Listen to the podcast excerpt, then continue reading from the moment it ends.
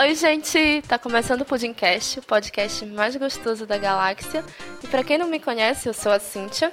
E neste episódio nós vamos falar de creepypastas e lendas urbanas. E eu digo nós porque eu não vou fazer isso aqui sozinha, não.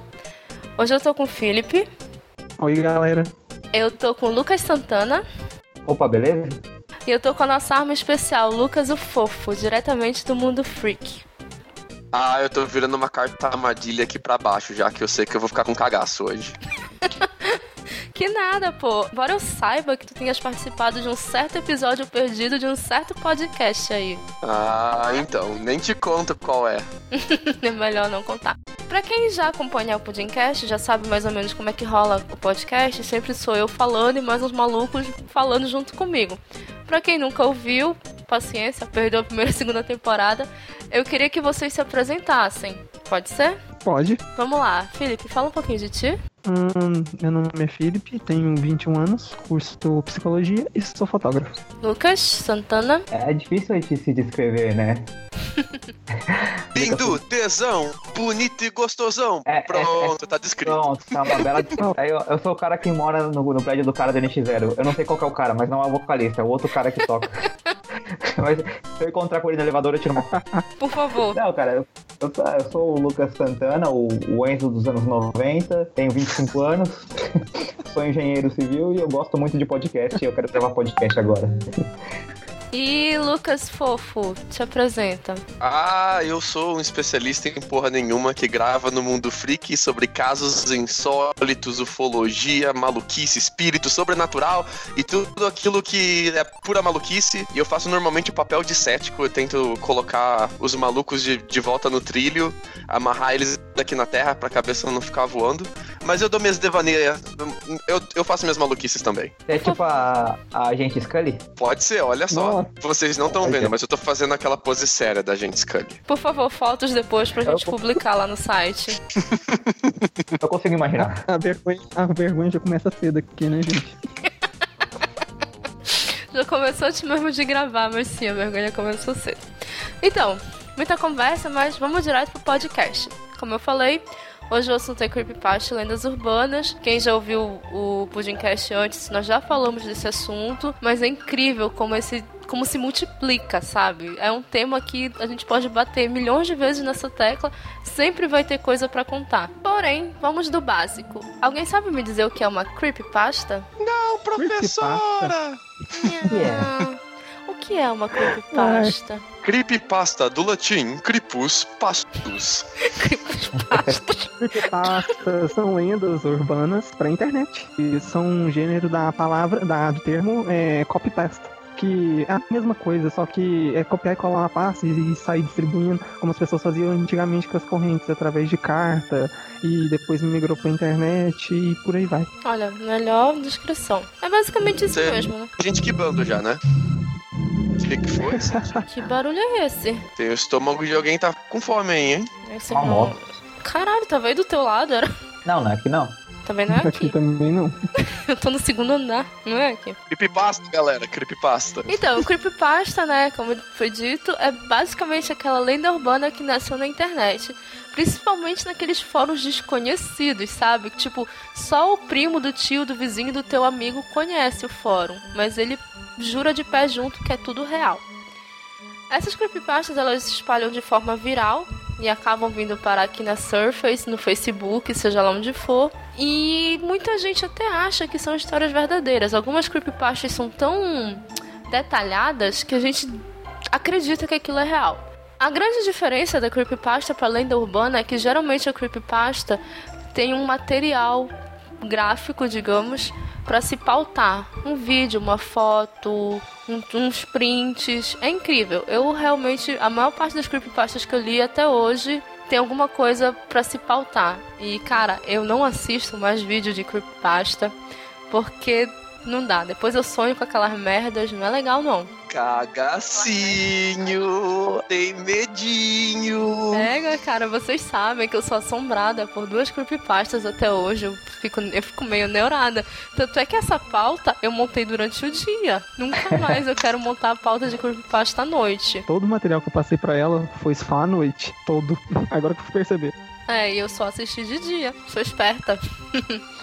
a maior parte das creepypastas vão se dividir em grupos, digamos assim. São as creepypastas de episódio perdido, são as creepypastas de jogos e as creepypastas que são lendas urbanas, que às vezes viram creepypastas porque as pessoas acabam criando material em cima delas. E nós vamos começar esse episódio falando de episódios perdidos. Não sei se vocês sabem, mas todo desenho animado pode virar uma creepypasta ou um pornô. Vídeo regra 34, né? Mas o assunto hoje é creepypasta, então a gente vai deixar pornô para outro dia. Às vezes o desenho vira uma creepypasta porque a história já é tão louca que ela parece uma creepypasta já pronta. E às vezes porque basta manjar só um pouquinho de edição de imagem ou vídeo para produzir um episódio perdido. Se vocês jogarem no YouTube episódio perdido de qualquer desenho que vocês imaginarem, vai aparecer uma creepypasta. É selado. A gente separou aqui algumas porque são as que ou mais fizeram sucesso as que mais impressionaram a gente. E eu queria muito começar falando de Kendall Cove, porque essa creepypasta mudou a minha vida. Vocês conhecem? Já ouvi falar, que é, é bem antiga, né? É, Lucas, Felipe, vocês já conhecem Kendall Cove? Kendall Cove sim, eu sim, conheci eu naquela época do site do assustador.com.br. Vamos ver qual ouvinte vai lembrar disso daí. Eu. Entre, entregou a idade agora. Ego, entregou pesado. Mas entregou forte. Pior que eu era novinho, eu me escondia de noite no escritório do meu pai, ligava aquela CPU que rangia, parecia um trator da Caterpillar ligando. pisando em ovos para não acordar ninguém. Posso ver? Oh, nossa, ia lá digitar assustador. Ponto com os dedinhos indicador, sabe? Só que nem criancinha digitando assustador.com. Eu faço, eu faço isso também, mas não era pra acessar o assustador, não. Oh, ah, então, né? Regra 34. Então, todo é, mundo fazia, mas só você se queimou, né? Ah, é, porque depois da noite a, a internet era de graça, época de net discada, né? Nossa. Mas ah. o legal do assustador é que ele era um hub de creepypasta, né? A creepypasta ela vem muito do texto, da galera fazer o Ctrl-C, Ctrl-V, Ctrl-C, Ctrl-V, especialmente em chats, né? Que a galera só copia e cola, copia e cola e isso vai se espalhando. Já no assustador, como ele era um agregador dessas creepypastas, ela vinha com imagem. E é do Kendall Cove. O legal dela do, é o audiovisual dela, né? A foto, o vídeo. É, você não só ler o texto, mas ir acompanhando junto, porque é um desenho animado, né? Hoje eu fui pesquisar sobre Kendall Cove e, cara, eu fiquei um pouco assustado, porque é muita imagem perturbadora dentro de um vídeo com sons piores ainda. Então, eu tipo, como você era criança na época, Lucas, eu não sei o que tu sentiu, mas eu, como adulto, já sentia, eu fiquei imaginando você indo escondido, com risco de ser pego pelo pai, e ainda vendo isso, cara, é muita vontade de querer passar medo. É, o Lucas já era do mundo freak, assim, desde antes do mundo freak ser fundado, né? Ah, vocês não sabem, mas eu sou rato de fórum muito antes do descanso. Várias mini dissertações aí nesses fóruns de creepypasta. Mas conta pra gente, Cintia, o que, que é esse vídeo? O que, que acontece nessa creepypasta? Então, é, eu confesso que eu não tive coragem de assistir os vídeos porque cagaço, mas tudo começou num fórum nesse, desses fóruns bizarros da internet, que umas pessoas começaram a comentar sobre um show chamado Kendall Cove, que elas viam quando eram criança, alguma coisa assim. Então, uma pessoa foi lembrando, outra foi lembrando, foi colocando alguma informação. O que deu para tirar assim por altos é que era um show para criança dos anos 70 e que ele tinha marionetes. E as pessoas foram falando, falando e tal. Ah, eu lembro disso, eu lembro do pirata, eu lembro da caveira. As coisas que as pessoas iam passando já eram meio assustadoras, porque tinha um lance de uma caveira que queria matar a criança, alguma coisa bem bizarra. E aí, conversa tá rolando, vem um fulano, não sei de onde, ele diz assim: Ah, eu fui falar com a minha mãe e ela disse que eu tinha muita imaginação naquela época, porque todo dia eu ligava a TV no mesmo horário e ficava meia hora olhando para a TV com imagem estática. E depois eu dizia que tinha gostado do episódio de Kendall Cove. Mano, é, quando eu cheguei nisso, eu fiquei toda arrepiada. Eu fiquei arrepiada agora, só de lembrar disso. Você é louco, rapá? Como assim o cara tava assistindo meia hora de estática todo dia imaginando aquilo? Gente, como eu era muito novinha quando eu li essa, essa creepypasta, ela realmente me convenceu. Eu fiquei, caralho, olha os malucos, mano. Pior que eu já tava me convencendo que eu já tinha assistido esse, esse show, de tanto que eu tava lendo sobre ela. É bizarrona ela. O que, que vocês acharam? Ela se estende um pouco mais de ser só um show infantil, né? Na década de 70, a, o canal de TV ele ainda era muito fácil de ser hackeado. E a gente comenta no Mundo Freak de vídeos bizarros, que a gente tem um episódio especial só para falar de vídeo bizarro. Ui. Que na década de 70 e 80, muito canal local, especialmente americano, ele era hackeado e alguém colocava uma fita, uma transmissão dela mesma, assim, por cima, né? Na lenda do Kendall Cove, ela é legal, porque a, estipula-se que alguém hackeou o, o o show, enquanto passava o show, e colocou um monte de coisa bizarra, misturando o show com uma montagem, assim, meio de VHS, dá pra perceber que é uma distorção de VHS, com um som de grito por trás. E mais legal ainda é a conversa das pessoas se lembrando disso, de quando elas eram pequenas, assistiam um show, estavam vendo o show como viam normalmente, e de repente se depararam, em vez de estar o show lá, tava uma sequência bizarra de gritaria, dos bonequinhos se derretendo, de, a, da imagem distorcida, de estática, uma loucura. Mas assim, uma coisa que não ficou muito clara para mim é que as pessoas diziam que estavam lembrando dos episódios, mas de onde surgiram esses vídeos que tem na internet hoje em dia?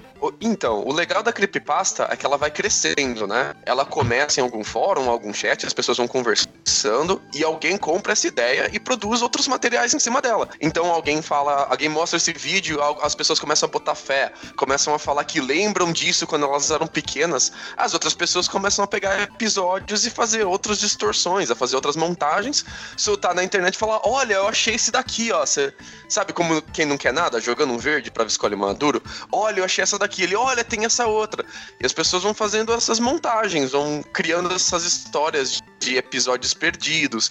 E por aí vai. Vocês assistiram os vídeos? Claro que sim. Santana, Felipe, vocês assistiram? Assisti é bizarro, é, é surreal. Eu imagino que quanto mais antigo for, que essa aqui é começo dos anos 70, acho que mais fácil é você você brin brincar com as memórias das pessoas, você... é mais difícil achar um material. Por exemplo, não tem uma creepypasta do TV Colosso, que é alguns anos 90 é algo mais fácil de achar material. Hoje no YouTube você é tranquilo. Como ela já passou aqui 40 anos, fica aquele imaginário da pessoa, será que eu vi? Será que eu não vi? Ah, eu acho que eu concordo com isso. E você vai criando a lenda, né? Vai criando a creepypasta, ela vai tomando mais forma. Santana, não tem da TV Colosso, mas tem de Bambu Luar. Tem uma creepypasta brasileira de que... Tá brincando? Juro, juro. Ah, essa famosa. É mais um efeito Mandela do que uma creepypasta. As pessoas realmente acreditam que durante o atentado de 11 de setembro, a, o Goku na TV Globinho e era o momento da transformação que o Goku ia virar Super Saiyajin 3. Ah, tá, já cortou, Isso, cortou a transmissão da TV para entrar o plantão falando do ataque de 11 de setembro. Acontece que isso nunca aconteceu. Ah, não, se, não tava passando Dragon Ball Z ainda, era a época que ainda tava passando Bambu Luar. E um monte de gente comprou essa ideia, começou a fazer a Ctrl-C e Ctrl-V nesse textinho e repetir ele, a mandar pelo WhatsApp, a mandar pelo Facebook, a mandar pelo Orkut. Fizeram comunidade disso na época do Orkut, fizeram um grupo disso no Facebook. E um monte de gente jura de pé junto que viu o Goku e na hora que ele se transformar entrar o plantão. Sendo que isso nunca sequer aconteceu. Então, o Creepypasta é um negócio que brinca muito com essa nossa memória falha, né? A nossa vontade de querer acreditar. Se a gente continuar falando aqui, cada um vai lembrar de uma coisa muito aleatória relacionada a esse dia. Por exemplo, Lucas, o que, é que tu estavas fazendo? Tu lembras? Tu já estavas nos Estados Unidos nesse dia? Tava no mundo freak, né? Tava lá no assustador.com.br. Isso, eu só fiquei sabendo depois quando eu. é, então. Eu tava no dentista, eu só fiquei sabendo quando eu cheguei na escolinha depois que tava todo mundo comentando, mas eu não tava, não tava entendendo nada. O que, que era Torre Gêmeas, o que era tentado, terror, eu não tava entendendo. Era muito novinho ainda, era um bebê. A anestesia tava fazendo efeito, ele não tava entendendo nada. Mas o que que é? O que que chama Torre Gêmeas? Sabe com a boca inchada? É, mas ainda falando do Kendall Cove, o Sci-Fi produziu uma série baseada nessa creepypasta, né? chamada Channel Zero. Na verdade, a Channel Zero tem duas temporadas. A primeira é sobre Kendall Cove e a segunda é uma outra creepypasta que eu não conheço. Eu já achei a série para assistir, mas ainda não assisti, porque eu achei ela à noite, e eu só vou assistir de manhã, por motivos óbvios. Mas para quem ainda não assistiu, olha, assiste lá e depois me diz se é boa. e se eu posso assistir à noite, tá? Boa sorte, Fica, tô bem- fica, fica tranquila que é fraquinha, viu? É estilão Annabelle, assim. Tem umas ceninhas mais de susto, tem uns jump scares, que é quando toca aquela música alta e você pula da cadeira, mas tirando isso, é bem de boinha, assim. É. Não. Precisa Nha. um pouco. Essas séries do sci-fi, elas. é, dificilmente elas são boas, viu?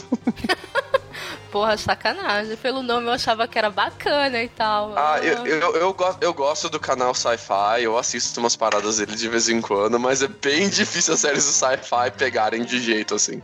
É, Nossa, eu nunca, nunca vi nenhuma. É, Isso- por que será que vocês que nem sequer chega no Brasil? Ah, agora faz sentido. Entendeu? Rola um filtraço. Bom, mas ainda falando de programas, né, de, te- de show de TV, Caverna do Dragão é da época de vocês? Sim! Não. Como não? A gente é quase da mesma idade, porra. A gente- Você é da minha época da tua também. Dois desenhos que são da minha época, só que eu não assisti. Cavaleiros do Zodíaco e Caverna do Dragão. A galera da minha idade assistiu, eu, eu lembro de, de assistir a manchete do canal, só que eu não assisti nenhum. Eu não assisti esses desenhos, eu não tenho lembranças de eu assistir Caverna do Dragão. Não- eu- claro, todo mundo fala que eu tenho, mas eu tenho uma noção do que, que é, mas eu não lembro de sentar e ver, igual eu assisti- Dragon Ball, assisti Pokémon. Pra mim, é, essa é a minha creepypasta pessoal aí, que é um desenho mais famoso que eu não assisti. Tá, é, Cavaleiros do Zodíaco é creepypasta pra mim porque eu não lembro de nenhum episódio. Eu lembro de ganhar um quebra-cabeça do Cavaleiros do Zodíaco, mas eu não lembro de ter assistido nada deles até hoje. Tinha um boneco também, que me deram de presente. Talvez alguém que gostasse, mas eu não lembro de assistir o episódio. Então, Caverna do Dragão, pra quem não sabe, um desenho infantil produzido na década de 80 que conta a história de seis crianças que embarcam numa montanha russa muito louca aí no parque de diversões e elas vão pra outro mundo, um mundo de Dungeons and Dragons. RPGistas vão reconhecer, hein? E aí, toda a história do, do desenho são eles tentando voltar pro mundo normal. Mas o que, que tem de creepy nisso? Além do fato das crianças terem ido parar em outro mundo, né? Com poderes mágicos e tudo mais, a série foi cancelada antes de, antes de produzirem um final, o que acabou gerando várias teorias sobre o desenho. Algumas pessoas, inclusive, dizem que o último episódio foi produzido, mas nunca foi ao ar por ser sombrio demais. Vocês sabem o que isso significa, né? O que? Conta pra gente. Ah, vocês não lembram mais assustador, não? Que tava todo mundo morto, eles estavam no inferno e nunca mais voltariam pra casa. Essa é muito mais uma lenda urbana, né? Ela. Todo mundo da minha época comentava isso. Por um tempão a galera falou isso, que tava todo mundo morto no último episódio e que eles descobrem que eles estão no inferno e, a- e o castigo deles é ficar tentando voltar pra casa, mas nunca conseguirem. Parece a vida real, né? Na, na real, a série ela a- acaba a primeira temporada e ela só não tem uma outra temporada. Não é que não produziram o final, não chegaram até o final e falaram, nossa, melhor não, não, não lançar esse episódio. Faltava temporadas ainda, né? Pra chegar no final. Ah, muito tempo depois, os produtores e o roteirista se encontraram e eles formularam um, um final pra série, porque a galera tem muito carinho pela série, né? Ela é muito famosa, até aqui nos Estados Unidos ela é muito famosa. Então o pessoal clamava por um final. E eles fizeram um final que a surpresa seria que o Vingador, ele é filho do Mestre dos Magos e o Mestre dos Magos não fica impedindo as crianças de voltar pra casa, porque ele quer que as crianças redimam o filho dele. Ele quer ensinar uma lição pro filho dele, purificar o filho dele, fazer o filho dele voltar a ser bonzinho. Que Aí eles escroto. transformam. Eu acho ah, mas é que- desenho animado, né? Porra! O Vingador ele volta a ser bonzinho, tem o túmulo dele, eles têm que ah, desenvolver a história toda da, da, da família do Mestre dos Magos com o Vingador. Eles sa- salvam o Vingador e eles conseguem voltar pra casa. Caralho, é, é, é esse o episódio real? É, mas não é um episódio, isso nunca foi produzido. Foram os roteiristas e os, os produtores que se encontraram depois, porque a galera, os fãs, passaram décadas enchendo o saco que queriam um final e produziram isso depois pra satisfazer os fãs.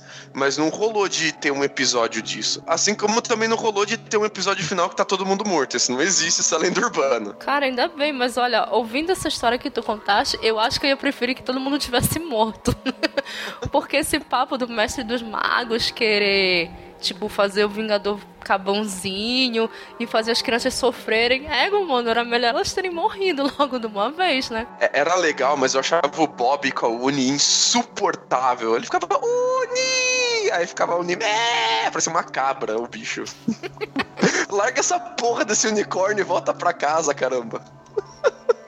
Que horrível. Bom que agora na hora que algum amigo falar assim, ah, e o fim da Caverna do Dragão, você fala assim, ouça o podcast 01, que lá explica bem qual que é o, fim, o final da Caverna do Dragão. Aí, propaganda jabá. Hora do jabá. Já no meio do episódio, né? Tá, sempre, sempre é hora. Então, né, vocês sabem que a maior parte dessas creepypastas que vazaram pela internet, digamos assim, elas começam com aquela frase clichê, né? Esse episódio é tão horripilante que foi barrado de ir ao ar, mas o estagiário pegou a fita, a DVD, ou seja lá o que for, fez uma cópia e postou na internet para todos assistirem. Cara, isso é muito clássico. Todo episódio perdido começa com essa porra dessa frase. Parece que os estagiários não fazem mais nada da vida nesses estúdios de animação, a não ser roubar fitas de episódios perdidos e jogarem na internet. Vocês nunca deram de cara com uma dessas? Ah, já, com certeza. Cara, nessa eu já caí no episódio perdido do Bob Esponja, já caí no episódio perdido do Mickey. É bizarro tem, pra caralho. Tem uma que eu boto fé, que é bem legal, mas ela não é de desenho animado, ela é de um filme. Existe a lenda do suicídio na fita dos, do filme do Mágico de Oz, na fita de VHS. Vocês já ouviram essa história? Essa do Mágico de Oz eu não conheço. Essa é bem sinistra. Reza a lenda eu... que na, prim, na primeira versão do Mágico do filme de Mágico de Oz na fita de VHS. Na primeira vez que eles lançaram isso em fita de VHS, nenhuma das cenas, bem ao fundo do cenário, tem um momento específico na fita que, se você prestar atenção no fundo, no cenário, parece bem lá no fundo assim que tem uma pessoa enforcada, balançando assim, de uma árvore. Parece que ela tá encapuzada assim. E reza a lenda, reza a creepypasta, que essa pessoa encapuzada ela era uma pessoa que trabalhava na produção e ela se matou durante as filmagens.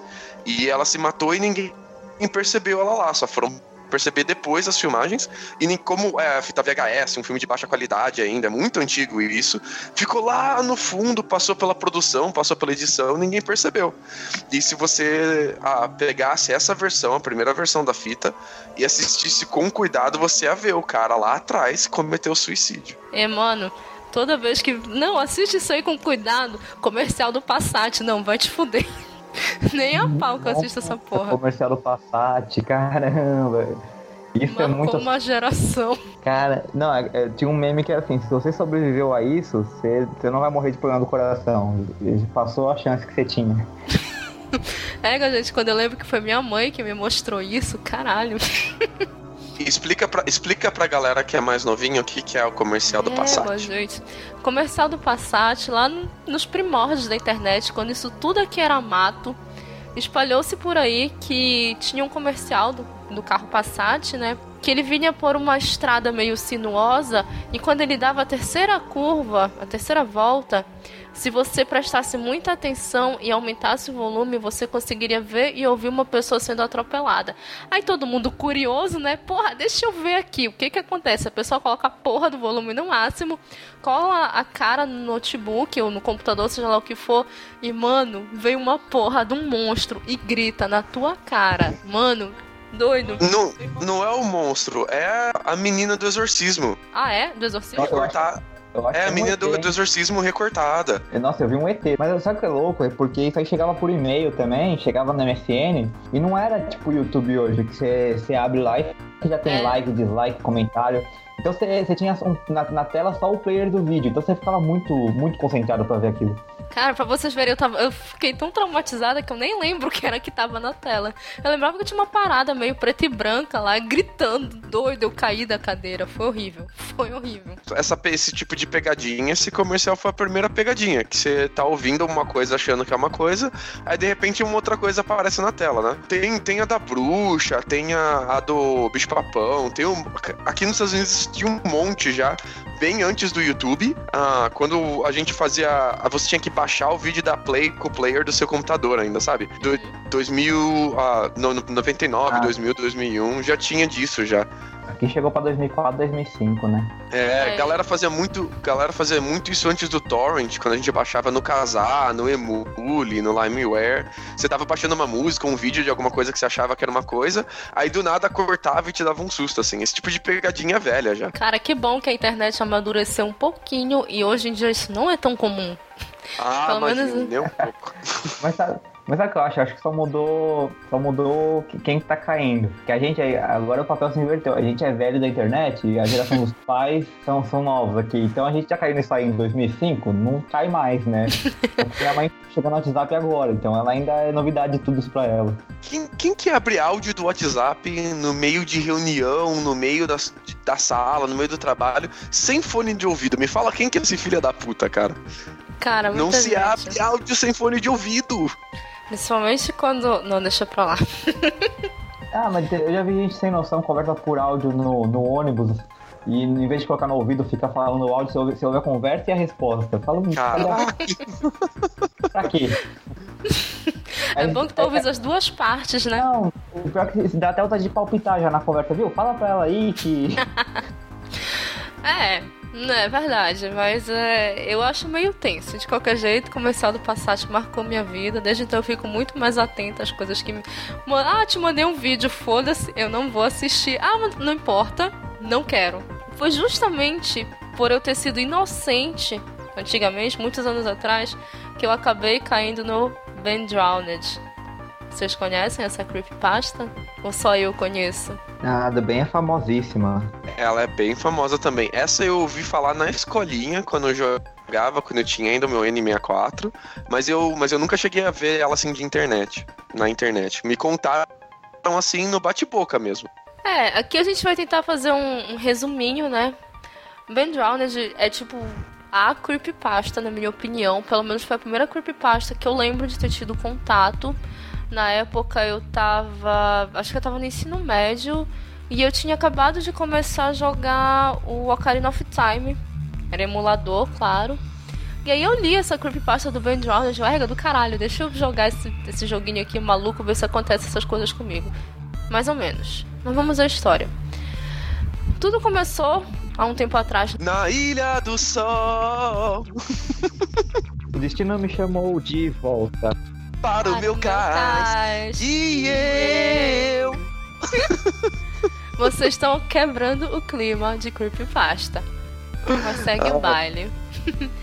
então, é, mais uma vez, num desses fóruns online malucos, um doidinho chamado Matt, ou como ele mesmo se chamava, Jadussable, disse que ele morava nos Estados Unidos, olha aí, Lucas, e ele foi numa venda de garagem e tal, várias casinhas vendendo, né? E lá numa casa distante tinha um velhinho. Aí ele, sei lá por que caralhos, ele resolveu ir lá com o velhinho, né?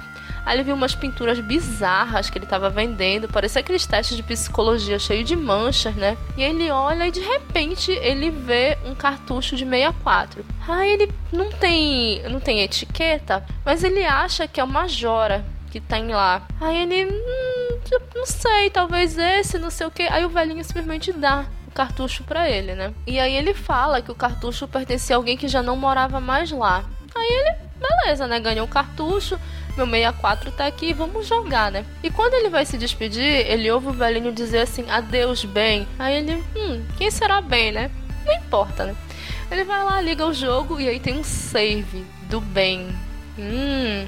Aí ele não liga muito, cria um novo jogo, né? Aí ele começa, né? E os NPCs começam a chamar pra ele de Link, que foi o nome que ele escolheu pro jogo. Só que alguns NPCs chamam pra ele de Ben. Aí o que que ele faz, né? Cagaço, como sempre, né? Se sou eu jogando, ia fazer. Na verdade, se fosse eu jogando, já tinha jogado a fita fora. Mas, como pessoa racional que ele era, ele deletou o jogo. E aí os NPCs começaram a não chamar pra ele de nada. Então era tipo assim, bom dia e nada, né? Aí, hum, estranho. Mas mesmo assim o cara resolveu continuar jogando, né? E aí ele explica um negócio do glitch do quarto dia que me parece que não existe isso no jogo. É literalmente um glitch, mas é um glitch que só existe nessa creepypasta. Pra quem não sabe, no Majora's Mask você tem três dias pra salvar a cidadezinha lá, na verdade o mundo todo, porque a lua vai cair em cima da cidade e vai destruir tudo. Então ele faz um glitch do quarto dia. E aí começa a dar uns bugs muito aleatórios no jogo, umas cenas distorcidas e o que seria o antagonista do jogo, o Skull Kid, fala com ele. Mas aí o jogo tem umas musiquinhas que você vai controlando as ações nele. Você volta no tempo, acelera o tempo. E tem uma música que é a Song of Healing, que ela começa a tocar ao contrário nesse jogo e em looping. Daí pra frente, mano, tipo, só piora. Já não era ruim o suficiente, as coisas só pioram, é, vão ficando cada vez mais bizarras. O personagem dele começa a se matar, o controle não funciona, ele morre afogado, mesmo quando ele tá com a roupinha própria para nadar. E o Matt, né, o Jadussable, o cara que tá jogando, se convence, sabe-se lá porque ele se convence que o Ben morreu afogado e está possuindo a fita. Se vocês já assistiram o chamado, devem estar reconhecendo a história, né? E aí, sabe-se lá porque o Ben começa a acessar o PC do Matt e a se comunicar com ele através de um bot. Estranho, né? Vocês lembram o que acontece depois? Não, eu já tinha desistido da história, agora já tô aqui bem de boa disso aí, bem de boa de jogar Zelda. Vamos jogar um Pokémon agora. Porque Pokémon não tem creepypasta suficiente também, né? eu acho menos assustadora. Porra. E, essa, essa creepypasta, ela é muito bem feita, porque assim, são duas coisas que dão cagaço que a galera misturou ao mesmo tempo. Primeiro que aqui a, a, galera nos Estados Unidos tem muita cultura de colocar venda de garagem. Tem direto, especialmente no verão, assim, uma em cada quadra quase. Que as pessoas colocam as coisas velhas, os pertences velhos dela, com preço bem baratinho, assim, na calçada, em mesinhas, você passa, olha, paga e pega, entendeu? Ah, às vezes a pessoa nem tá lá para te cobrar, você só coloca o dinheiro no jarro e pega o item que você quer. Ah, item, né? Pra videogame mesmo. E o Majora's Mask, ele é um jogo da Nintendo, só que ele é muito mais sombrio que o jogo médio da Nintendo. Você pensa na Nintendo, você pensa em Mario, você pensa em jogo de aventura, você pensa em Pokémon. O, Majora's Mask ele tem um tom muito mais sombrio. Não chega, não chega a ser um jogo de medo, mas pra padrão Nintendo, né, ele é bem mais. Ah, ele tem cenas bem mais fortes, ele tem uma história bem mais sombria. Então, essa creepypasta, ela vai pegar todos esses detalhes que já são um pouco mais sombrio do que a, a galera espera e vai alternando eles para incluir nela uma história de um fantasma fantasma, né? De uma criança que morreu. E ela pega também essas vendas de garagem que você encontra muita coisa velha, muita coisa esquisita, muita coisa feia e mistura tudo isso em uma história só, né?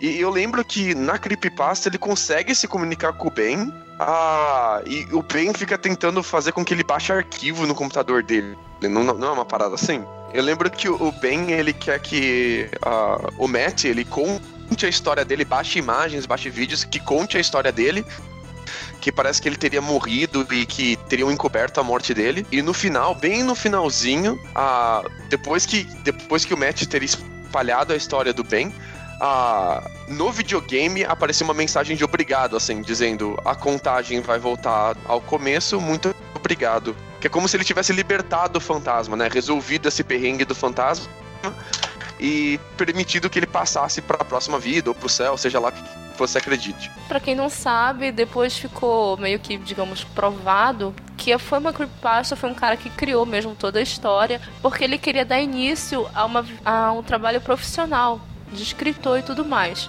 Só que é aquele lance, né? Ninguém sabe que fim deu esse cara. Fica aí no ar. Se alguém souber, essa é uma creepypasta que, assim, depois de ser provado que o cara era escritor, e a gente vê elementos bons de um, de um bom texto aqui, porque, como o Lucas falou, ela, ela é bem escrita, ela tem elementos que a pessoa se identifica, tem um, um twist legal. Então, quando você vai lendo, ela não é surge do nada e vai pro nada, assim ela te convence que é uma história real.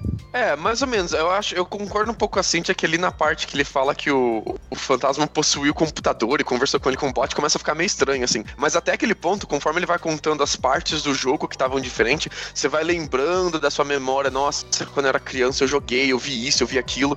E isso vai se misturando na sua mente, cara, e dá, dá um bom cagadão, assim, dá, dá aquele medinho, frio na espinha.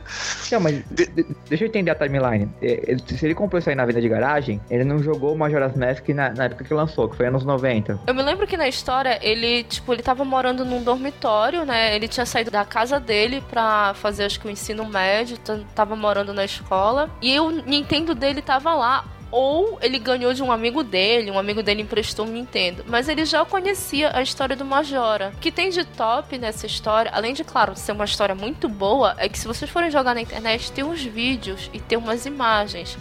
Então, quando eu li a creepypasta completa, eu assisti os vídeos no mudo, porque eu não queria pegar nenhum susto.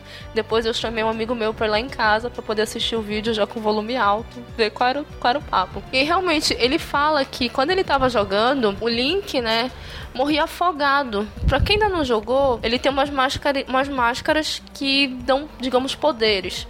E tem uma máscara que ele consegue mergulhar, ele consegue nadar, ele consegue respirar debaixo d'água. Só que no vídeo mostra o Link morrendo afogado. Cara, é muito tenso porque tem uns gritos e tu sabes que não tem nenhuma forma do jogo mesmo fazer aqueles movimentos que ele faz, que ele mostra no vídeo. Então, claro, é um negócio montado, mas porra, é, é assustador. Também isso é um, um, jogo de 64, né? Isso é, é bem antes de ter aqueles mods de GTA é um negócio assim que ou a, ou a Nintendo que faz, não tem muito como você hackear um jogo desse. É, a, hoje em dia tem, hoje em dia é fácil, é, galera. É, é, é, com, é emuladorzinho joga, qualquer Joga no emulador, né? Joga no emulador. É. Mas, mas a Creepypasta o cara jogou no 64 mesmo. É, mas o, o legal dessa história é que ela transcende um pouco a, a internet 2.0 que, é, que a gente usa hoje, que a gente tem sabe de tudo, a gente busca informação. Ela é de um tempo que a internet não era assim, cara. Então, tipo, você, você vê esse vídeo ah, e tá tudo zoado assim, você pensa, putz, é, realmente é um jogo da Nintendo e tá tudo zoado. Como é que o cara, se isso é falso, como é que o cara fez isso, entendeu? Tinha que ser alguém que manja dos Paranauês naquela época pra fazer, que não tinha emuladorzinho de 64 em 2005, entendeu? Pois é. Olha, o cara escreveu muito bem. Eu não sei que fim deu ele, mas amanhã de manhã, com sol, com gente aqui em casa, né? Eu vou procurar. Vai que ele realmente deu certo, né? Mas essa creepypasta me faz lembrar um pouco a do Mario 64. Não sei se vocês conhecem, mas é, é clássico, né? O cara compra um cartucho que parece zoado, mas foda-se, ele já comprou, né? Ele coloca lá no videogame dele. E aí, uh, pra quem nunca jogou o Mario 64, logo no início mostra a carinha do Mario, né, em 3D. E tu podes fazer umas caretas, tipo puxar a orelha dele, mexer no nariz. E ia ter uma animaçãozinha. Aí o cara coloca lá o cartucho, beleza. E quando ele vai fazer essa brincadeira, começa a aparecer umas coisas bizarras. O Mario fica com uma cara de dor, ele grita, né? Aí ele, ah, foda-se, eu já tô aqui jogando mesmo, bora jogar, né? Eu, como eu falei antes, teria desligado e ido embora e vivido minha vida. Mas o maluco não era eu, resolveu jogar. O que que acontece? As fases ficam meio enlouquecidas e ele sempre tem que estar tá correndo, sempre tem que estar tá fugindo de alguma coisa. Quando vai começar a quando vai começar a fase, tu pulas numa espécie de pintura que tem dentro do castelo, como se fosse um quadro e tu és transportado para aquele mundo da pintura. E é tudo normal no jogo. Só que no jogo desse maluco aí, era uma foto da família dele. E era uma foto recente. Aí o maluco, ah, foda-se, eu vou jogar assim mesmo, mano. não tem como. Ele vai lá e aparece o nome da missão, que é Corra, não Camine. E aí ele começa a pular por blocos infinitos pela tela e vem uma escuridão, digamos assim, um negócio muito escuro atrás dele e vai chegando cada vez mais perto. E ele continua correndo os blocos e a escuridão chegando cada vez mais perto, até que a escuridão atinge ele e ele cai para fora da pintura. Então, game over, né? E aparece de novo a foto da família dele. Só que já não é mais a foto que apareceu antes, é uma família que já está entrando em estado de decomposição. Mesmo assim, o maluco resolve jogar de novo. Beleza, o maluco é doido, vai lá, pula e tal, e aparece o Mad Piano. Mad Piano é um dos inimigos mais chatos do Mario 64 porque não tem jeito de vencê-lo. Como o próprio nome diz, ele é um piano louco que quando tu chegas perto, ele levanta. Ah, eu não vou saber o nome daquilo. Levanta a, a tampa dele e vem te atacar. Ele, ele tem vários dentes ele tenta te comer. E quando o garoto vai jogando, o Mad Piano vai lá e mata ele. Só que ele não apenas mata o Mario, ele destroça o corpo do Mario. E ele fica com tudo à mostra, intestino e tal. Mano, isso nunca poderia acontecer no jogo da Nintendo. Acaba a fase, volta de novo a foto da família, só que dessa vez ela tá ainda mais decomposta. E aí acontece uma coisa bizarra. Porra, já não era bizarro o suficiente, né? Acontece uma coisa ainda mais bizarra. A princesa Peach grita. Mas ela não dá aqueles gritinhos fofinhos dela. Ela dá um grito de terror de verdade. O maluco vai lá, joga de novo. E aí aparece uma fase de água. Aí ele tá nadando e tal, tentando chegar no final da fase. Só que vem aquela enguia gigante do jogo e engole ele. E aí novamente ele sai da fase. E quando aparece de novo a foto da família dele, é só um esqueleto. E dá game over.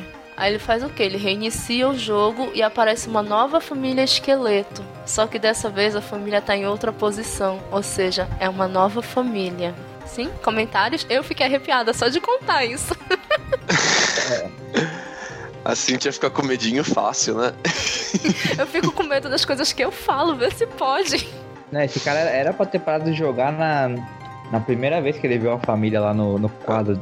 Foto da minha família em videogame, Ui, polícia. É. Tem alguém, tem alguém stalkeando minha família. Na hora, polícia. Não, não pense duas vezes. Alô, galera, alguém tá mandando foto da sua família pra você pra te colocar medo? Polícia, tá? É, FBI, CIA. Essa que eu não acho que. É, é, esse, esse da foto da família que eu acho que perde o sentido nesse Mario 64, porque é um, é um 64, não tem nem conexão com a internet, não tem como você fazer isso. Mas é a mágica do fantasma, Santana. Ah, é. é Santana, tu tá ignorando isso. É, mas se, nossa, se eu estivesse jogando isso aí na primeira que eu vi, era água benta no videogame aqui. Água benta. Deus me livre, eu queimava. Ah, só eu que tenho curiosidade de ir até o final das coisas. Eu vou, tipo assim, pode tá ruim e tal. Eu, vamos, vamos ver onde essa merda vai dar. Eu sou mais assim. Deus me livre, cara. Não, mas se acontece uma parada dessa, mano, se eu ligo um videogame, eu já acho que tem alguma coisa estranha, eu não vou jogar. Eu não sei, tipo, eu não gosto de levar esses jump scares aleatórios.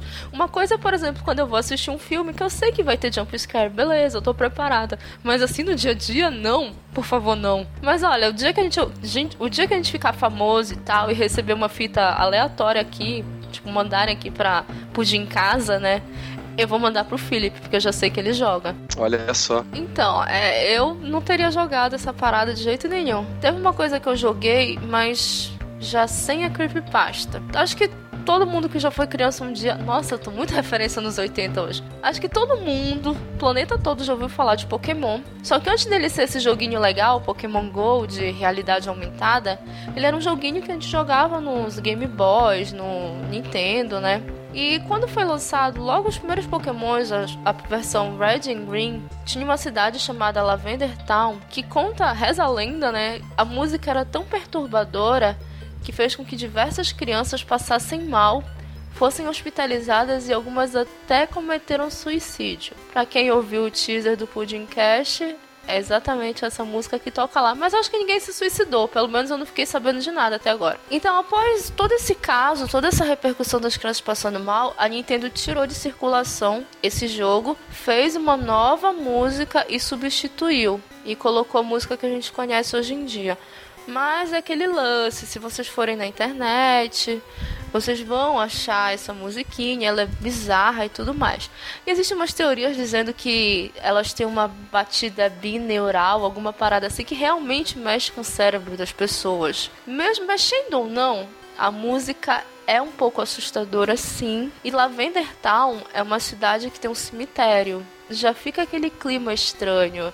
É um cemitério, uma música assustadora. O que, é que vocês acham? É, é que o bizarro da, da história é que ela Lavender Town é. Nunca foi explicado como os pokémons morrem, e se morrem, nem nada disso. É o bizarro colocar isso dentro de um conceito de um jogo para criança, de um anime para criança.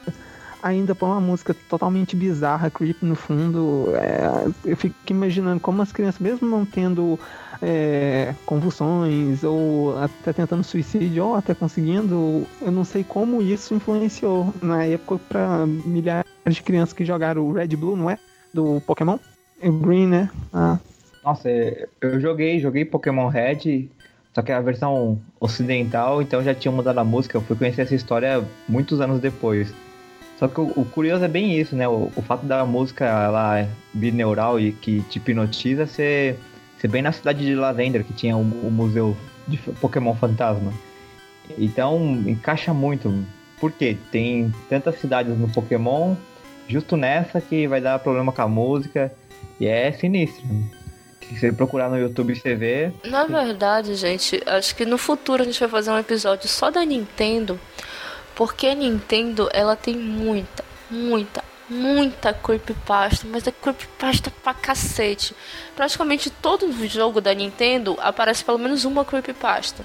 Para começo de conversa, a Nintendo é uma empresa japonesa, né? E no Japão existem muitas lendas, tipo muitas. Aqui no Ocidente a gente não tem acesso, não é tão fácil ter acesso a essas histórias. Mas uh, o filme O Chamado é baseado no The Ringo, né? É, a mitologia deles é muito maravilhosa. Uh, mas tudo que é ligado à parte de terror deles é bizarro. É algo que nenhum ocidental nunca vai conseguir entender ou compreender. Pois é, e nos jogos da Nintendo, se vocês forem prestar muita atenção ou forem ler creepypastas por aí, vocês vão, ver, vocês vão ver que de vez em quando colocam alguma coisinha, alguma, alguma lenda, ela é inserida nos jogos.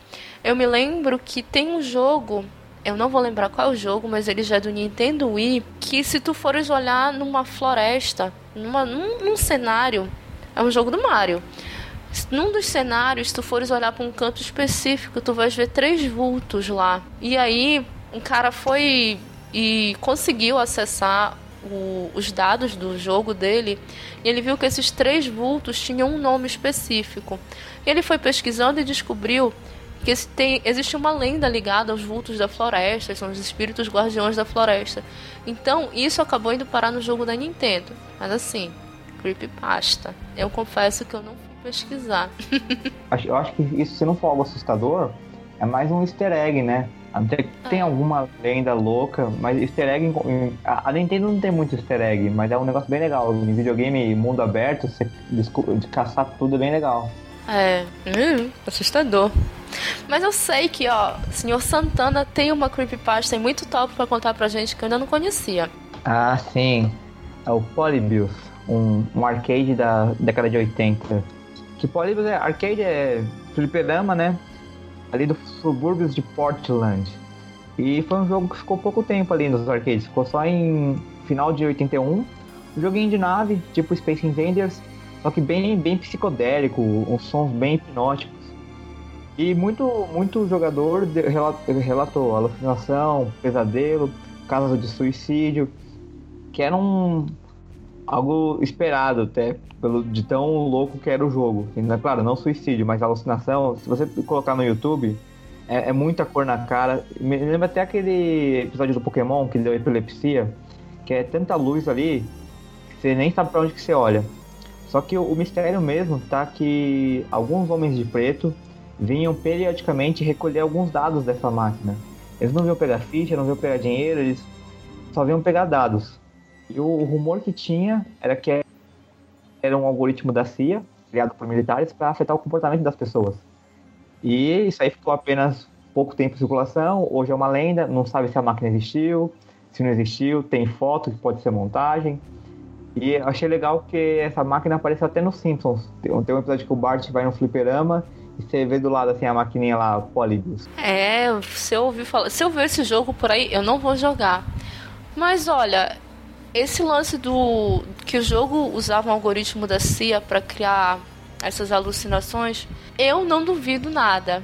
Porque, olha o jabá, tem um episódio do Mundo Freak que eles falam de umas paradas meio assim. É uma pena o Lucas ter sumido daqui do podcast. Se alguém encontrar ele por aí, por favor, retornar a mim. Ah, lá. Eles, é, por favor, eles falam exatamente sobre alguns dos experimentos que, mas que a CIA fez e que acho que a KGB fez. E cara, são umas paradas muito bizarras. É, para criar alucinação, para criar comportamentos no, nos soldados. Então eu confesso que eu não duvido que esse Polybius realmente tenha existido. Ah, eu, eu acredito totalmente. Ali é começo dos anos 80 e é muito louco. Assim, imagina se você tá num fliperama e os caras vêm só naquela máquina. Não tem como é. não desconfiar. Eu acho essa história maneiríssima, por causa que já desde 81 já mostra a galera ainda tem essa paranoia com algoritmos, CIA, mistura tecnologia com homens de preto, com governo americano. Isso é muito resquício da, o medo e a desconfiança que os Estados Unidos estavam dos próprios órgãos governamentais nessa época, né? ali, mais ou menos na época de 80, rolou toda uma reformulação da CIA por causa do MK Ultra e por causa de vários projetos que eles estavam mantendo de forma secreta de experimentação em pessoas, sem nenhum tipo de autorização, sem nenhum tipo de acompanhamento médico, a moda caralha do jeito que eles quiseram, tratando, uh, pegando vítima de câncer que estava em fase terminal, pegando mendigo na rua, pegando órfão e fazendo tudo quanto é tipo de experimento nessa galera. Então, quando isso veio à tona ao público, né, o povo criou toda essa mitologia de medo, desconfiança, da, especialmente da CIA, né? No começo era mais o FBI o grande vilão dos Estados Unidos, depois passou totalmente a ser a CIA, lá nos anos 80 e anos 90. Tanto é que depois a gente vai ter várias histórias como de Arquivo X, né? Que isso vai cair na mídia, vai dar vazão para vários tipos de série, vários tipos de cultura pop, né?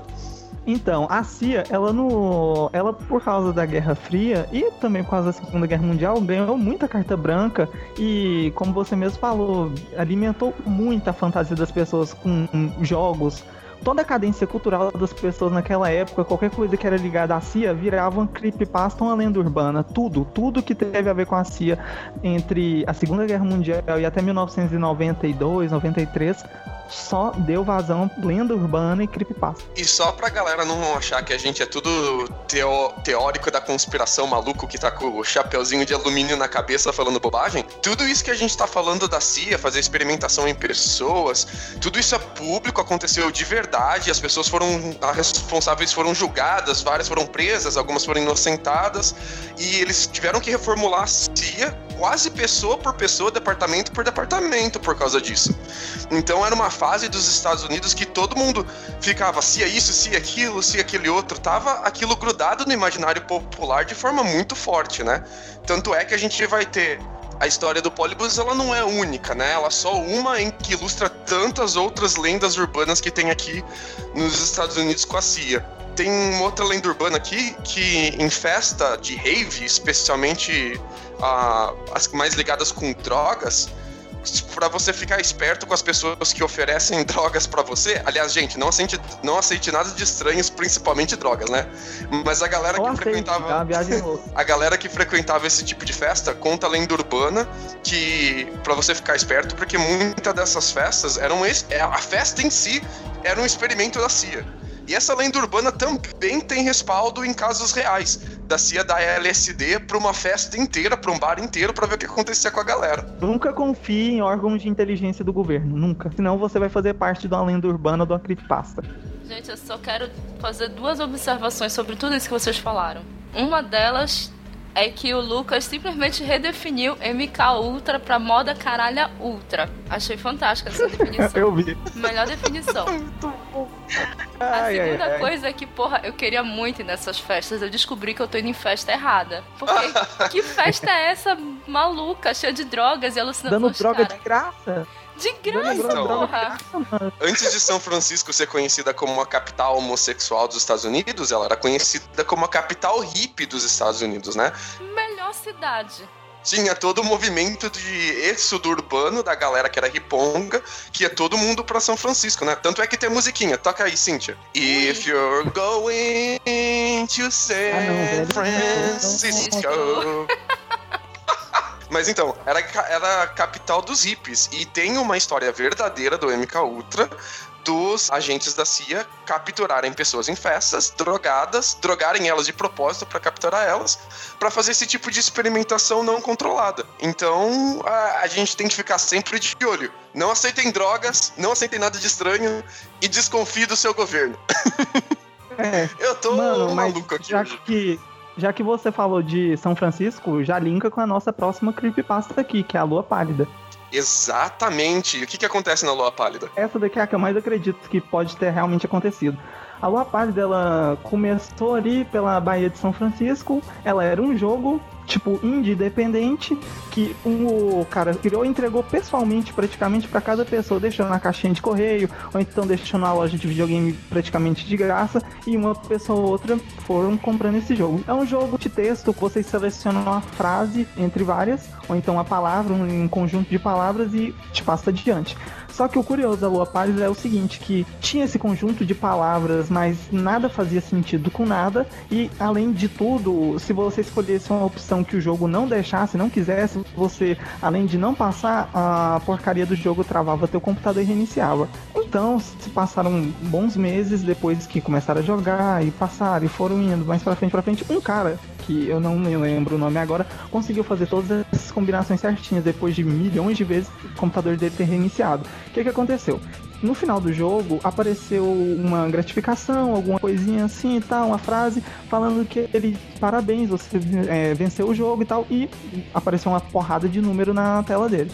Aí ele ficou intrigado, nossa, um jogo tão difícil que eu tive que fazer tantas coisas e me deram só números. Aí ele com um pouquinho mais de pesquisa é, descobriu que isso era uma, uma coordenada geográfica, uma localização ali perto na, na Baía de São Francisco. Quando ele chegou lá no local, viu uma, uma, terra meio remexida e tal, então ele pensou, poxa, deve realmente ter um tesouro, o cara que fez isso aqui deve ser uma, uma pessoa, gente boa pra caralho. Mano, quando ele chegou e lá foi com a pazinha ou com a mão, sei lá como esse cara fez, ele, quando ele ah, cavou o buraco, né, esse monte de terra, ele descobriu a cabeça de uma criança loira, pelo menos na versão que eu li, mas eu vi em outras versões que era só um cadáver sem gênero especificado. Aí ele ligou pra polícia e essa história se tornou pública. E essa creepypasta realmente se tornou pública porque eu estava pesquisando sobre ela e tem boletim de ocorrência da época, de 1981, se não me engano, 82 que os policiais realmente encontraram um cara falando sobre isso, que ele tinha jogado um jogo e que no final tinha dado essa coordenada e ele que, é, que fez ele chegar nesse cadáver. Terminei. É, foi tipo um fôlego só, cara.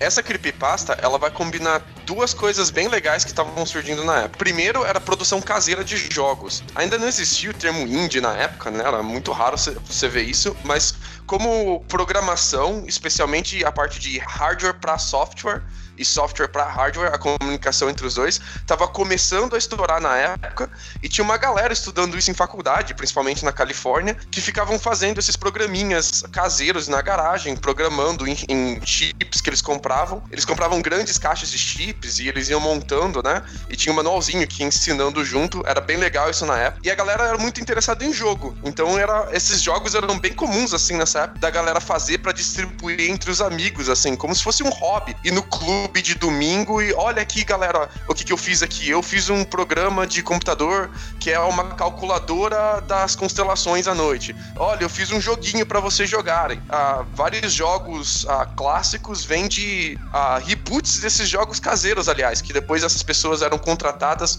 por empresas de videogame de verdade e elas refaziam o seu jogo agora com bastante recurso, né, com bastante investimento e disso iam surgindo vários jogos clássicos que a gente conhece hoje. Era uma coisa que realmente qualquer pessoa, e nesse caso um psicopata programador, poderia ter feito. E ficou muito, ficou muito Verdade. bom. Eu joguei um pouco do Lua Pálida porque tem ele disponível para baixar em alguns sites aí na camada mais escura da internet. Buga de web, tipo web. Tem lá e eu joguei ele um pouquinho e, tipo, ele é muito simples. Por isso que a Lua Pálida ficou mais conhecida pela tragédia que se ocorreu a achar o cadáver e o cara ser preso, do que o cara, eu tô falando o cara que jogou, não o cara que criou, que o cara que criou ninguém sabe quem foi, do que pelo mérito do jogo, porque o jogo é uma bosta. é bem mas, ruim. Mas todos os jogos dessa época eram mais ou menos assim. Eles eram ou comandos de palavras específicas que você aprendia na tela inicial e depois, depois você só usava esses comandos específicos, ou ia selecionando opções em listas, entendeu? Era um sistema de desafios, né? E o legal dessa história é que ela vai misturar outro elemento que estava começando nos anos 80 e estourou depois disso. Lá no começo dos anos 80 começaram as primeiras máquinas de GPS com a, populares com maior acurácia. Inicialmente iniciou-se um jogo nos Estados Unidos chamado geocaching. Alguém aqui já ouviu falar no geocaching? Eu não. Não, mas Não, não. eu achei que GPS era coisa de anos 2010 pra cá. Não, não, O então. GPS pra mim é dois- 2005. Pra mim tudo nasceu junto com YouTube, Facebook e Orkut. 2004, 2005. Nessa época já tinha, mas era uma coisa difícil de se encontrar, não era uma coisa fácil. Mas foi na- na- mais ou menos ali no começo da década de 80 que explodiu o geocaching nos Estados Unidos. Que é mais ou menos assim: você coloca uma caixa, tipo como se fosse um tesouro, assim, com um código pra você abrir ela, um baúzinho, assim, com uma tranca de código, e aí a pessoa tem que encontrar a localização dela através das coordenadas do GPS. Então você solta essa coordenada de GPS em algum lugar pela cidade, em algum panfleto que você colou, e a pessoa olha para essas coordenadas, ela coloca no GPS, ela vai tentar encontrar exatamente onde é essas coordenadas. Quando ela chega lá, tem um baúzinho. E a ideia é que você tira o presente que tá dentro do baúzinho, a recompensa, e deixa outra no lugar, pro próximo. Assim, sempre tem uma recompensa lá, entendeu? Caralho, olha essa merda, né? Imagina esse jogo com Pokémon, que da hora. Foi mais ou menos depois, nos anos 90, eu não vou lembrar o ano precisamente, que ocorreu um crime ah, na Califórnia também, mas foi em Los Angeles, com o geocaching. Uma pessoa tinha cometido assassinato, ah, tinha matado uma moça e escondeu, ah, acho que foi o dedo mindinho dela, em um desses baús de geocaching e deu a coordenada pra família encontrar. Puta merda. Mas é uma coisa bizarra, assim, porque é, é, é tipo como se fosse um episódio de Black Mirror falando da tecnologia dos anos 90, né? E falando de lua pálida também, né? É, sim.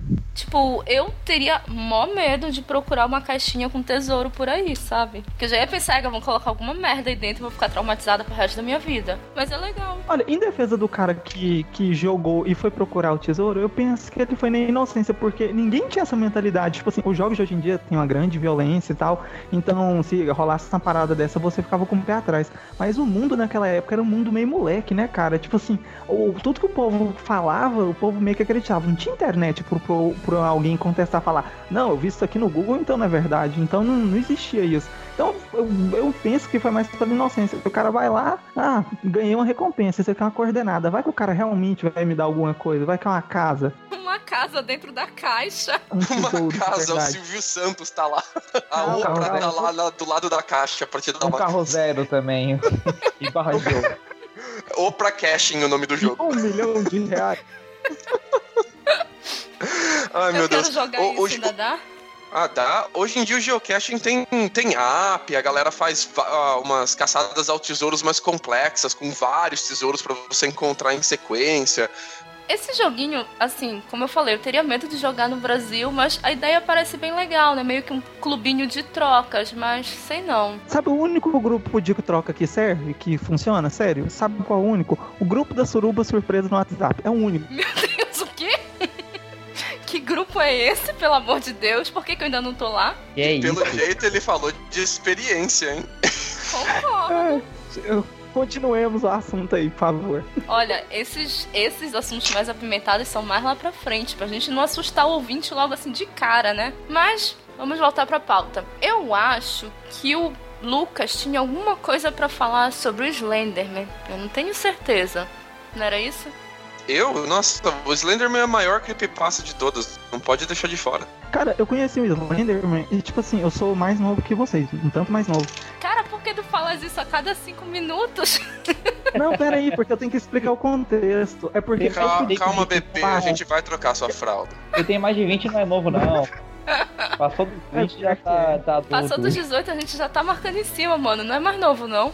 Beleza, é porque eu queria falar só que, tipo assim, eu fui entrar mais no mundo da internet um tanto mais tarde do que vocês. Fui conhecer e ter mais acesso mais tarde. Eu conheci Slenderman, eu acho que eu tinha uns 15, 14 anos. Tipo, não é tanto tempo atrás assim. Cara, na época eu fiquei com medo, porque eu pensei que era verdade. O Slenderman, ele é a creepypasta primordial, assim. Ele é o que a gente mais conhece como creepypasta. Ele é o ultimate creepypasta. Quando a gente pensa em creepypasta, a gente pensa em Slenderman. Por quê?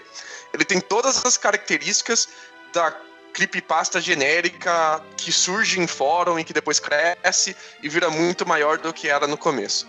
Então ela vai surgir há muito tempo atrás, lá antes de 2009, em 2008 mais ou menos, e nesses fóruns que a galera fica fazendo Ctrl-C e Ctrl-V nessas histórias bizarras. Alguém inventa uma história bizarra e as pessoas vão copiando e colando, copiando e colando. Só que, às vezes, alguém gosta de uma história específica e resolve aumentar ela. E as pessoas começaram a criar muitos contos em volta do Slenderman. Especialmente quando surgiu uma foto do Slenderman. E o, o, o, Slenderman seria esse homem alto, com braços longos, ele usaria um terno e uma gravata, e ele não teria rosto. E às vezes ele aparecia na memória sua, às vezes ele aparecia no seu sonho, ou tinha gente que, que dizia que ele aparecia na vida real. Essas histórias foram tomando a internet e os fóruns de pouco em pouco. As pessoas iam olhando pra foto, lendo as histórias das outras pessoas e falando: eu já, eu já sonhei com isso, eu lembro do Slenderman. Eu lembro do Slenderman na minha infância. Eu já topei com o Slenderman. E as pessoas foram adicionando muitas histórias e foi criando, criando volume, volume, até que saiu dos fóruns obscuros da internet e foi parar nos fóruns mais conhecidos, como o chat de internet, o Orkut, a, foi parar no Reddit, ainda quando era o primordial do Reddit e ele foi se multiplicando. A, a história que eu pesquisei do Slenderman é um, um, pouco diferente. Eu li, assim, eu li sobre a origem dele, que ele é uma creepypasta que tem uma origem bem conhecida, que era num, num fórum chamado Something Awful, que foi um concurso de edição no Photoshop, que o tema era sobrenatural. Um americano chamado Eric Knudsen ele colocou, ele pegou uma foto de crianças na escola, numa foto antiga, com preto e branco, e, e colocou esse homem esguio, alto, de, de, de terno, sem rosto, né? junto com as crianças. E é uma montagem muito boa. E aí, a partir disso, 2008, 2009, que foi crescendo e tomando outras proporções se espalhando. E sim, sim, chegou sim. nessa parte. A, que, é, a, parte, a parte da é, creepypasta, é, ela essa parte é um pouco confusa, porque a gente nunca sabe o que, que veio primeiro, o ovo ou a galinha. Nesse caso, a gente encontra posts de histórias que são muito parecidas com, a, com os posts de, de continuação, de ficar contando o relato do Slenderman, bem antes da foto. Então o que eu acho que aconteceu é alguém misturou, pegou a foto do Verdade. do Eric Knudsen e jogou com uma dessas histórias que já existiam, deu uma modificada na história para que o, o, personagem da história concordasse com a foto. E é. é. quando as pessoas olhavam para a foto, como você disse, ela é uma montagem muito impressionante, ela é muito bem feita. E isso deu esse combustível para a história pegar fogo, né? Ah, e falando de um ponto de vista mais científico, o Slenderman tem uma característica muito importante para qualquer creepypasta que tenha um personagem que é os medos primordiais do ser humano. Por exemplo, a gente tem muito medo daquela coisa que se assemelha muito com um ser humano, mas quando você olha mais de perto assim, você não vê humanidade naquilo. O Slenderman é totalmente isso. É praticamente um humano, só que bem mais alto, com braços que parecem tentáculos, mas que tá de porte fino, né, cara? Que o cara tá de terno. Tu assemelha coisas humanas nele, só que você não sabe, você fica com aquele receio. É a mesma coisa de tu olhar para um robô. Tipo, pode ter a forma humana perfeita. Não é o Uncanny Valley que chamam? Isso, é o Vale é, da Estranheza. Exatamente. Quando, quando é. alguma coisa ela é semelhante o suficiente para você ter alguma distinção do que ela é, mas ela não é semelhante a nada que você conheça exatamente. Ela cai nesse vale da estranheza, onde a gente não consegue exatamente dizer o que, que é e te causa um medo muito grande, como bonecas. E é um medo primordial do, do, ser humano, porque é Cara, muito ruim, é muito ruim. É aquele medo que é, realmente é irracional.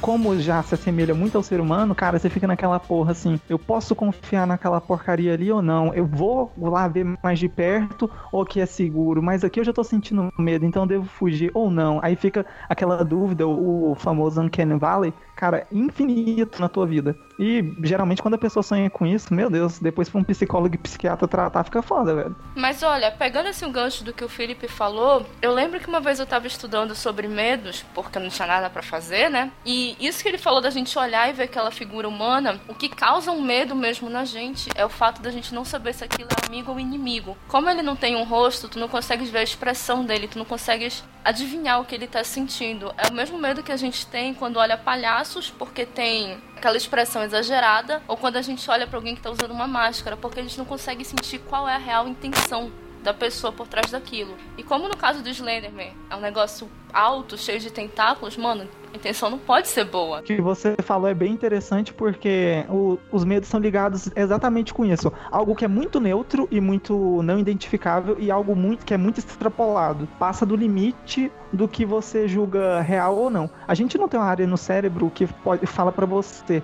é real e não real são várias áreas no cérebro que ascendem para experiências passadas já vividas por você, seja na infância, na adolescência, na vida adulta e vai dependendo da tua idade.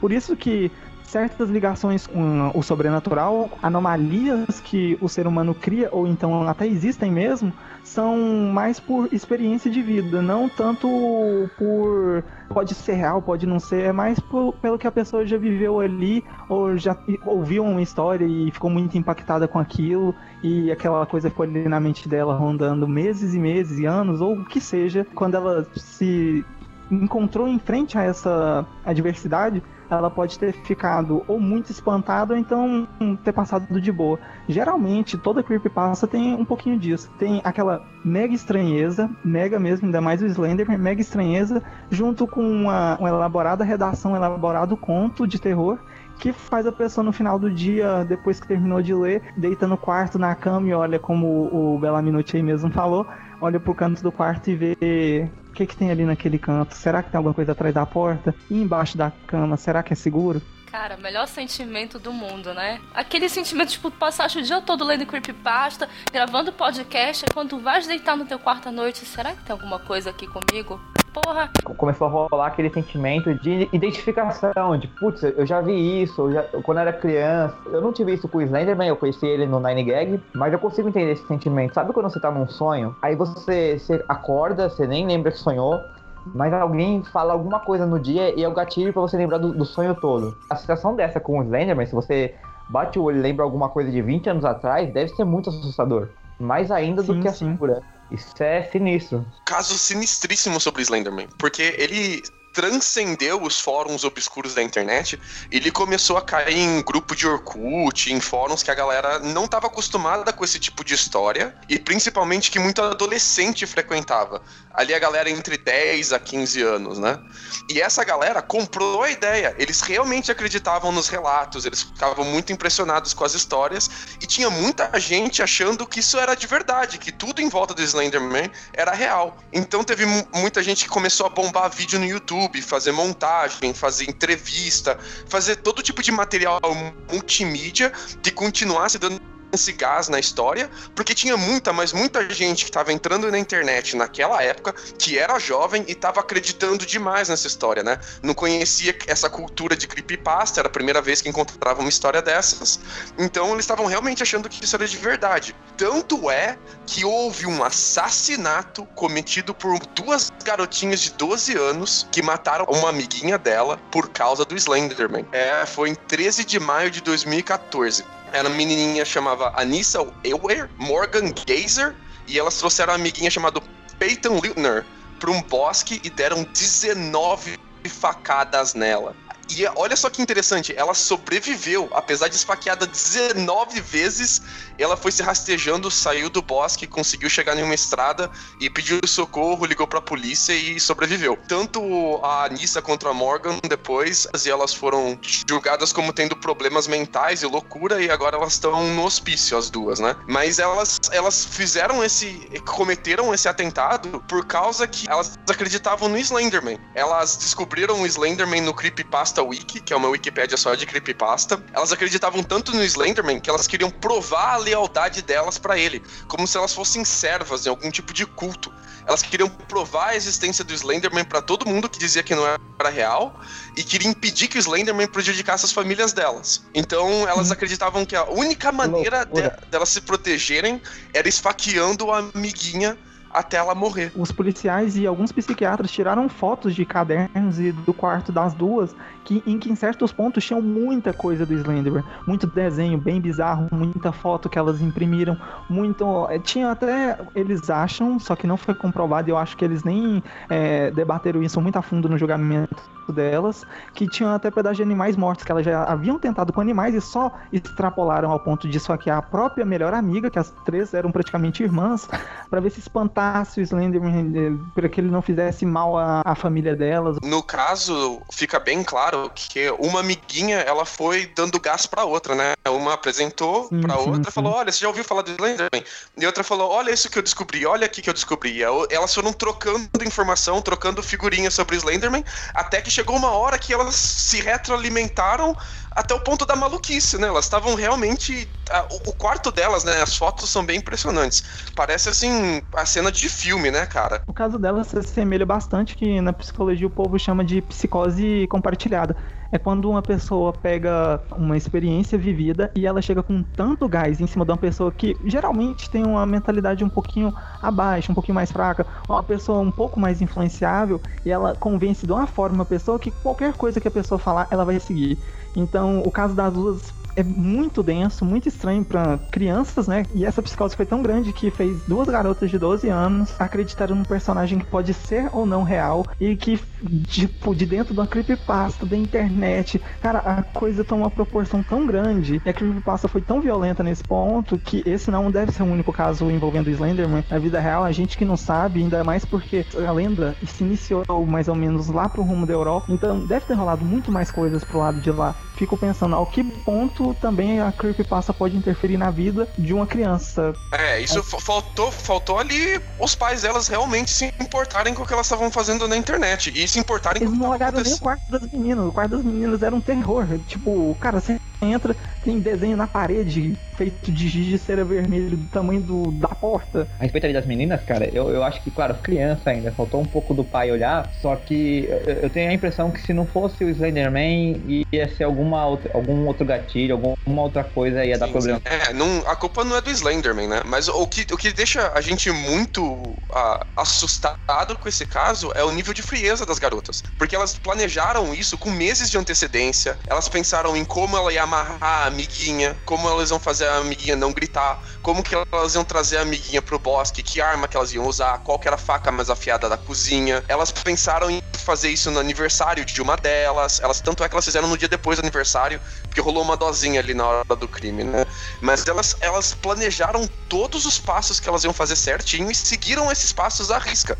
O que elas só não, o que elas só falharam mesmo foi que felizmente elas falharam, foi matar a amiguinha, né? Que elas acabaram não conseguindo matar a amiguinha. Mas é isso que espanta muito, né? O nível de frieza delas. Então, ó, ouvintes que têm filhos, filhos que estão crescendo agora, acompanhem o que, que suas crianças estão fazendo, os jogos que elas estão jogando, ou o que elas estão lendo na internet, e vá controlando devagarinho ali o que, que elas estão. o tipo de conteúdo que elas estão acessando, né? A gente tá falando aqui de criança, mas é qualquer idade, gente. Até a gente mesmo que já é adulto e tal, a gente tem que tomar cuidado com muita coisa que a gente lê, porque porque a gente não sabe tanto que isso pode afetar no nosso psicológico e, tipo, se afeta o nosso psicológico, mano, vai afetar tua carreira, tua faculdade, teu casamento. Então você tem que ter um pouco de cuidado com tudo hoje em dia. Não é qualquer coisa que você pode sair lendo ou espalhando. Se tá na internet é verdade. Ah, pior que é. Ah, só, só comentar rapidinho. Quem quiser saber mais sobre o caso dessas meninas e como o Slenderman afetou as pessoas na vida real, procurar o documentário Beware the Slenderman, da HBO, que foi lançado em 2000, 2016 e foi relançado em 2017. Não tá na Netflix, mas é, é fácil acesso, galera. Ei, vem cá, não vai sair um filme do Slenderman? Quer dizer, parece que já saiu, né? Tem jogo, tem, sei lá, desenho. Tem, tem agora tem tudo, tem tudo. 2000 bolinha pra cá, quando eu conheci Slenderman, eu conheci porque já tinha um jogo. Já tinha um jogo que é aquele que você tá na floresta e você só tem uma lanterna. Nossa, não esse jogo é bom. do jogo agora. Esse jogo é legal. Então, exatamente esse jogo. Eu conheci primeiro o jogo, aí o Slenderman. O que, que, é esse, que, que é esse camarada? Aí eu fui procurar no no YouTube, o que, que é Slenderman? Aí eu vi no canal Ambu Play, se eu não me engano. Aí tava lá, creepypasta, tinha umas 500 creepypasta do Slenderman. E, tipo, cada um com gravação de gente que tava sendo abduzida, é, gravação de uma mulher que tava na rua gravando, cara, um Slenderman muito mal feito. Isso que é legal nas creepypastas, é a galera que é entusiasta, que vai adicionando, vai aumentando a história. Eu não sei se vocês já ouviram falar no SCP, já chegaram a conhecer isso? Já sim. Não. É, o, o SCP, ele é uma ficção de uma agência governamental que protege o mundo de coisas sobrenaturais. E todo mundo vai adicionando histórias. Você pega o modelinho de histórias que, que eles já têm pronto no site deles e você cria sua própria história usando o contexto e a mitologia que já tá criado por outras pessoas. E qualquer pessoa. Genial. Qualquer pessoa com controle de qualidade deles, tem as pessoas que, que julgam e que a, ajudam a você fazer um texto bom. Qualquer pessoa pode adicionar uma história de SCP, que é sempre a história da Tá falando que organização. é uma com- fanfic de terror. É uma fanfic de terror com elementos sobrenaturais, é isso. Não, não é uma fanfic. É um catálogo enorme de milhões de fanfics que convivem no mesmo universo. Que da hora. No, no mesmo universo? É, a Quer ideia dizer, é no essa. mesmo universo, mas, mas não é compartilhado. É um universo, tipo assim, é um universo, mas cada um tem seu espaço. No- Não, as histórias não, não, se conversam. Felipe, Felipe, é assim, chama SCP. Se você for no site Hum. da SCP, você vai encontrar todas elas catalogadas. A, a história é assim: existe uma agência governamental chamada SCP que ela tem, ela tenta proteger, controlar e assegurar a humanidade contra fenômenos sobrenaturais, que fenômenos que a gente não entende. Tem um joguinho sobre isso, não tem? Isso, tem, tem sim. Com esse modelo de SCP, cada caso vai ter uma descrição do, do perigo, como eles entraram em contato com o perigo, como eles fizeram para assegurar o perigo e controlar ele. E você pega esse modelo que eu já acabei de explicar e cria qualquer perigo sobrenatural que você quiser. Você cria sua historinha usando essas informações, como se fosse um jornalista ou como se fosse um escritor, e você manda para eles e eles vão dar uma organizada. Vão, e se tiver bom, se as, as pessoas. É democrático o processo, as pessoas vão votando nas que gostaram mais e as que ficaram melhores entram pro catálogo de histórias deles. Então existem histórias de centenas de milhares de SCPs que são criadas pela comunidade. Qualquer pessoa da internet vai lá e cria uma. Cara, muito genial, na moral. Ah. Quem criou isso aí tá de parabéns. Genialíssimo. Quero É, um- ler isso aí também. Sim, e tem SCP que conversa um com o outro. Por exemplo, tem um que é um alien que tá tentando roubar um objeto sobrenatural que eles já tinham controlado. Então eles, eles têm que controlar o alien e impedir que ele roube isso. E você vai criando em cima desse Essa é universo top. que já existe, cara. É, é muito, muito, muito legal. Quem, quem gosta de. ah, quem gosta de escrever, de criar conto, de criar histórias, especialmente de criar universos grandes, você tem que conhecer a SCP, especialmente porque é um processo totalmente democrático e é um processo totalmente amador. As pessoas da internet criando contos para elas mesmas. Não tem um escritor criando para todo mundo. É todo mundo criando para todo mundo. Olha, eu só não aconselho pesquisar agora SCP Google Imagens, tá bom? Senão vocês vão pegar um susto atrás do outro. Não vai ser legal, cara. Tô falando. É Cíntia, ela é a maior cagona do universo. Não, cara. É sim, você é uma cagona. Ah, eu tô curioso agora. Tô com o dedo coçando, velho. É, mas é, é- então, a, a maioria das histórias do, SC do SCP, elas não são terror. Elas são curiosidade, aventura, às vezes ação, algumas de suspense e algumas de terror. Algumas são até comédia, são engraçadas, elas são feitas pra dar risada. Ah, mas ela é como se fosse um passo acima da creepypasta já. É uma, cri- são tantas creepypastas que convivem entre si, que organizaram o processo de criação e distribuição de creepypastas, e ela se tornou um órgão ah, vivo já, entendeu? Ela é como se fosse um, um- um passo na evolução da creepypasta já para um negócio mais organizado. É, uma coisa que é interessante na SCP é que se vocês começarem a ler, parece que é tudo real. Parece que foi alguma coisa vazada do Wikileaks, cara. É muito foda isso. Porque tem todo o formatinho de documento oficial. É do caralho. É, você é incentivado a criar material multimídia, você é incentivado a criar ah, conversas, diálogos, docu ah, es- escanear documento como se fosse documentos oficiais, tirar foto, fazer montagem, se você manja de vídeo, edição, criar vídeo, você é incentivado a criar todo o universo em cima daquela sua história em formato multimídia, e quanto mais você vai criando, né, mais chances você tem da galera ir gostando e votando, e mais chance você tem de que a sua história entre pra esse universo. E olha, a galera que cria, eles são profissionais em criar isso já. Eles fazem isso há tanto tempo que as histórias deles são muito, muito boas. Então recomendo pra vocês irem lá olhar SCP. Galera de literatura das faculdades aí que estão ouvindo, cara, vale a pena, na boa. É, por falar em literatura, criação, eu tenho uma creepypasta ou lenda urbana, ou seja lá qual for o nome que eu já tô perdida, que eu acho que todo mundo aqui conhece. Ela começa assim: Oi, meu nome é Samara e tenho 14 anos. Eu teria se estivesse viva. Morri aos 13. Eu andava de bicicleta quando não pude desviar de um arame farpado. Vocês lembram disso? Sim, Orkutão. Cara, tinha com comunidade certeza, disso. Com certeza. Olha, todo mundo que esteve na internet ali por 2005 deve ter dado pelo menos umas 30 vezes por dia de cara com essa essa corrente, na verdade, né, da Samara. Quem não esteve na internet nos últimos 13 anos, deixa eu contar. Lá por volta de 2005, começou a circular um texto pela internet de uma garota que dizia que tinha morrido aos 13 anos e uma pessoa ficou rindo dela. Tipo, ela tava andando de bicicleta, ela rolou por cima de um arame farpado e ao invés de ajudarem, ficaram rindo. E ela meio que joga uma maldição pra todo mundo que lê a história dela e não repassar pra frente, né? Tipo assim, ah, se você leu essa história, repassa pra frente porque assim você vai salvar minha alma. E mano, tinha muita gente se cagando de medo lá por 2005, quando tudo isso aqui era mato. E as pessoas ficavam repassando, repassando como se aquilo fosse uma história real. Só que assim, quando você ia vasculhar um pouquinho mais, fuçar as comunidades do Orkut, dava pra ver que aquilo era falso, porque enfim, né? E que tinha sido criado baseado mais ou menos baseado na história da Samara, do chamado, tanto é que é o mesmo nome. Mas é engraçado que, de tempos em tempos, a história mudava de lugar. Uma hora ela tinha morrido em Goiânia, outra hora ela tinha morrido no Paraná, outra hora ela tinha morrido nos Estados Unidos. É, é muito louca essa história. Mas a ideia da creepypasta é justamente essa. A pessoa copia e na hora de colar, ela muda só o que ela acha ali a relevante, né? Se ela quer fazer você ficar mais próximo da história, ela coloca o nome da sua cidade, às vezes do seu bairro, às vezes joga um número de telefone de alguém que você conhece e ela vai Isso é modificando a história. putagem. Ah, mas com certeza. é Não, pra o deixar a melhor Cintia de. Porra, não, pera, essa também não, né? Mas o melhor de tudo é que lá no final tinha, tipo assim, dia, sei lá, dia 15 de julho, Mariana riu da mensagem e uma noite depois ela sumiu sem deixar vestígios. E o mesmo aconteceu com a Karen no dia 18 de outubro. Ou seja, não quebra essa corrente porque você é o próximo. Aí tu ficava meio assim, é, tipo, como é que a Mariana leu essa história e não repassou pra ninguém? Ela sumiu e agora as pessoas sabem que ela sumiu por causa dessa corrente. O que, que aconteceu com a Mariana? Ela foi, ela foi abduzida, alguma coisa assim? Cara, é tipo. Eu, eu não aguentava mais receber essa corrente, sabe? Na moral, eu nunca consegui cair em corrente, não. Nunca, nunca consegui acreditar em corrente. Em correntes, nunca. Jamais. Eu sempre achei que é algo muito bobo de pessoas que querem passar medo em pessoas que têm medo fácil. Então, nem quando era pequeno. E, tipo, 2005 era muito novo. E eu lembro dessa porcaria eu ficava rindo. Tipo, ah, assisti aquela porra daquele filme. O filme não. O filme não, assisti o primeiro original, Ringo.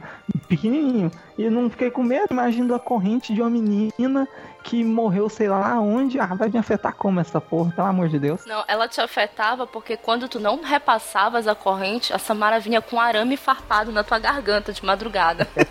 Então, Cíntia, eu vou. eu- Cíntia, eu vou te falar uma coisa. Eu tô vivo, não tô? Olha, É. tenho minhas dúvidas, tá? O que eu lembro dessa, dessa corrente é que eu também, eu nunca levei ela a sério, porque ela, ela tava em tanta comunidade no Orkut, tava na comunidade do Corinthians, na comunidade Eu Amo Minha Mãe, tava em tudo quanto é lugar. Na Tava, comunidade do Corinthians. É, então ela, ela não tinha muita credibilidade, porque era muita coisa. Samara Eu- morreu na ZL É. com bala perdida. Então eu, não- eu não consigo lembrar a primeira vez que eu li pra saber se deu aquele medinho ali, ah, a fulana não compartilhou. Só que o que eu me lembro, isso é louco, da primeira vez que eu ouvi alguém falar da Samara, assim, no mundo offline. Eu tava na escola e eu vi alguém falando, ah, Samara, ela morreu atropelada, ela não tem 14 anos. Aí eu falei, pô, caramba, ele tá falando da mesma mina que eu li no Orkut. Foi a primeira vez que eu tive um. Sabe, que eu, eu li alguma coisa online e o pessoal tava comentando na vida real. Aí eu falei, não, peraí, você tá falando da Samara lá que morreu em- no Paraná também, pela arame farpado? Os caras, é, você leu também? e ficou um- uma, lenda, uma lendinha urbana assim no meu colégio isso. Mas durou uma semana, talvez. Isso era mais fácil de cair quando a internet ela era muito a inter- a internet de várzea, né? As pessoas não sabiam usar direito, elas davam credibilidade pra qualquer página que elas encontravam no Cara, Google. era quando era a internet, na moral. A internet era bem melhor antigamente, quando era internet moleque. Quando ninguém sabia mexer direito, qualquer coisa era verdade. Nossa, senhora, saudade desse tempo. Quando tinha comercial do Passat, é, melhor tempo de internet, né? Mas o comercial do Passat, quando eu vi, um amigo meu também me fez ver. E eu tava exatamente como você, Cintia. Eu tava. Eu tenho mania de. Eu não consigo ficar no local sem estar com as pernas suspensas, sabe? Eu sempre tenho que encostar o pé em algum lugar. É por isso que a parede da minha casa vive suja. Aí, beleza. Eu tô lá na casa dele assistindo essa porra, eu tô com, a, tô com o pé em cima da mesa e com as costas, né? A cadeira tava meio inclinada. Cara, na hora que aquela porra apareceu, eu, eu voei tão longe, eu chutei o computador, chutei a mesa, tudo tremeu, caiu um estojo de lápis nosso lá. A gente tava fazendo um trabalho pra escola, caralho, eu fiquei no medo, sério. Mas eu, eu acho engraçado que a gente lembra dessa época da internet com nostalgia, mas a gente esquece que demorava uma hora pra você fazer o loading de um vídeo, se a internet caía, você perdia tudo que você estava baixando, era muito difícil você ter acesso à música que você queria, você pegava vírus fácil, era uma Eu época era criança, de sofrimento então, também, eu era cara. Eu, eu era Eu, criança, eu não, então, eu não tenho saudade faz. nenhuma, cara. Não tenho saudade É, nenhuma. Eu não sei é que- você, você tentar jogar algum jogo e dava lag o tempo inteiro, você só morria. Caraca, Até isso é hoje, né? Mano, Não, eu- você tentava jogar Tibia. Tibia. Você tentava jogar Tibia e legava. A única coisa que rodava liso no meu computador, então eu jogava muito isso. É, Tibia, Tibia era, era legal você tentar Saudade. jogar e você conseguir jogar uma hora ali sem, sem morrer uma vez porque deu lag já tava bom já.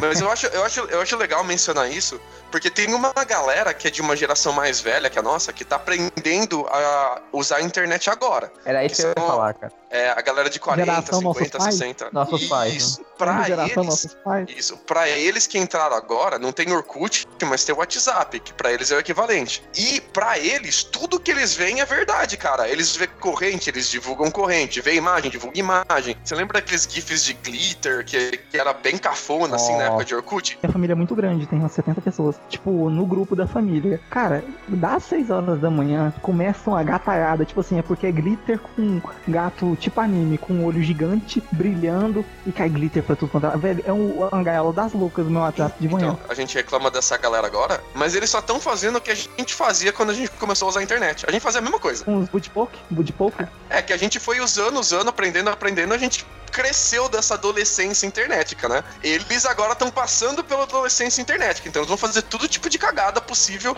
inclusive mandar glitter cafona de bom dia e mandar hoax. Nossa, Então, né, a gente pode dizer que a Samara foi a primeira grande creepypasta brasileira. Vocês concordam comigo? A primeira que saiu dos fóruns, pelo menos, né? Tomou É. uma camada maior, assim, fora dos fóruns de nicho. Eu não me lembro É. nada mais, nada, anterior a isso, porque foi bem na época que a internet começou a bombar aqui também. É, foi bem na época do Verdade. Orkut, caralho. Saudades. É Então, com isso a gente encerra esse nosso primeiro episódio da volta do Pudimcast, nem acredito. E eu tenho só alguns avisos pra dar. Os três melhores comentários serão lidos no próximo episódio daqui a duas semanas. Ou seja, vale deixar comentário no site, no YouTube, no Facebook. Não vale me mandar por e-mail, porque tem que ser público. Nós vamos ler todos os comentários e escolher os três mais legais pra falar aqui e comentar em cima, porque a gente é fuxiqueiro mesmo. Então vai lá, deixa o comentário, capricha, diz o que achou do episódio, elogia, xinga, critica, manda cantada, manda beijo, manda bitcoin, faz o que quiser. A gente vai ler nude. Manda Manda nude. nude também. Nude é moeda de troca do pudim. Não sei se vocês sabem. Quer dizer, vocês não sabiam até agora, né? Estão sabendo. E eu queria que todo mundo deixasse com um recadinho final pros nossos ouvintes. Falem aí alguma coisa. Pô, é, dizer aí que eu curti muito gravar esse podcast aqui com vocês. É o primeiro, primeiro da terceira fase do Pudim. Vamos gravar muito mais. Quem quiser trocar uma ideia aí, me segue lá no Twitter, arroba lucashouse, underline. Eu só falo besteira o dia inteiro. E tamo junto. Valeu, abraço. Outro Lucas.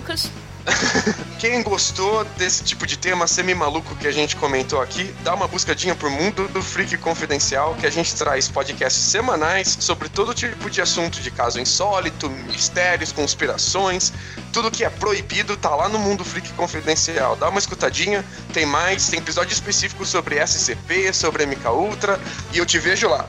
É o tipo de coisa que vocês vão querer ouvir antes de dormir. Olha, recomendo. Felipe? Bom, foi muito bom participar do podcast. Muito obrigado, Cíntia, por me dar a oportunidade de participar de algo que sempre foi meu sonho.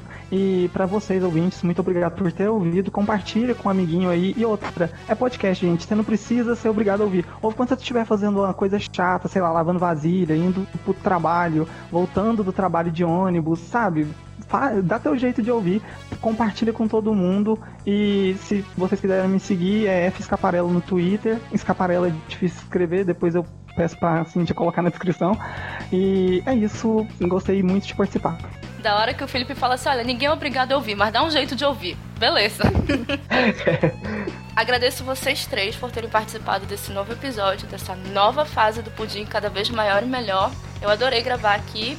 E eu tenho só um merchan pra fazer agora. Já estamos com o site oficial, né, que é o www.pudimcast.com.br. Já temos o nosso e-mail, que é o contato@pudimcast.com.br. Se você não quiser falar diretamente, de forma aberta, no Facebook, Twitter, sei lá onde, pode mandar um e-mail pra gente que só eu leio, beleza? E a gente também já tem a nossa página no Facebook, que é o facebook.com/pudimcast, e a gente tem mais um canal de divulgação, que é o do Telegram. Se vocês já usam, é só seguir lá o t.me/pudimcast, ou é só jogar lá Pudimcast. Se der certo, se a gente conseguir atrair ouvintes, olha, a gente vai até criar um grupo no Telegram. Então, se você quer conversar com a gente, manda um recadinho que depois a gente adiciona lá, tá bom? Pudim sai a cada duas semanas, sempre aos domingos, ou seja, um domingo sim, um domingo não. Mas na sexta-feira também vai sair a Sci Friday lá no site, que é minha coluna de ficção científica. O site ainda tá meio que em construção, ele foi colocado no ar meio que na surpresa, foi surpresa até para mim ele ter entrado no ar tão rápido. Vocês vão ver que vai ter muita novidade daqui pra frente. Adorei ter gravado, adorei voltar com o Pudim. Eu espero que vocês tenham adorado tanto quanto eu e que vocês continuem nos ouvindo. Beijos e até daqui a duas semanas. Aê, Tchau, minha gente. Tchau, gente. Até daqui duas semanas. Beijo Aê. da Xuxa. Beijo da Xuxa. Beijo, beijo. Tchau, tchau.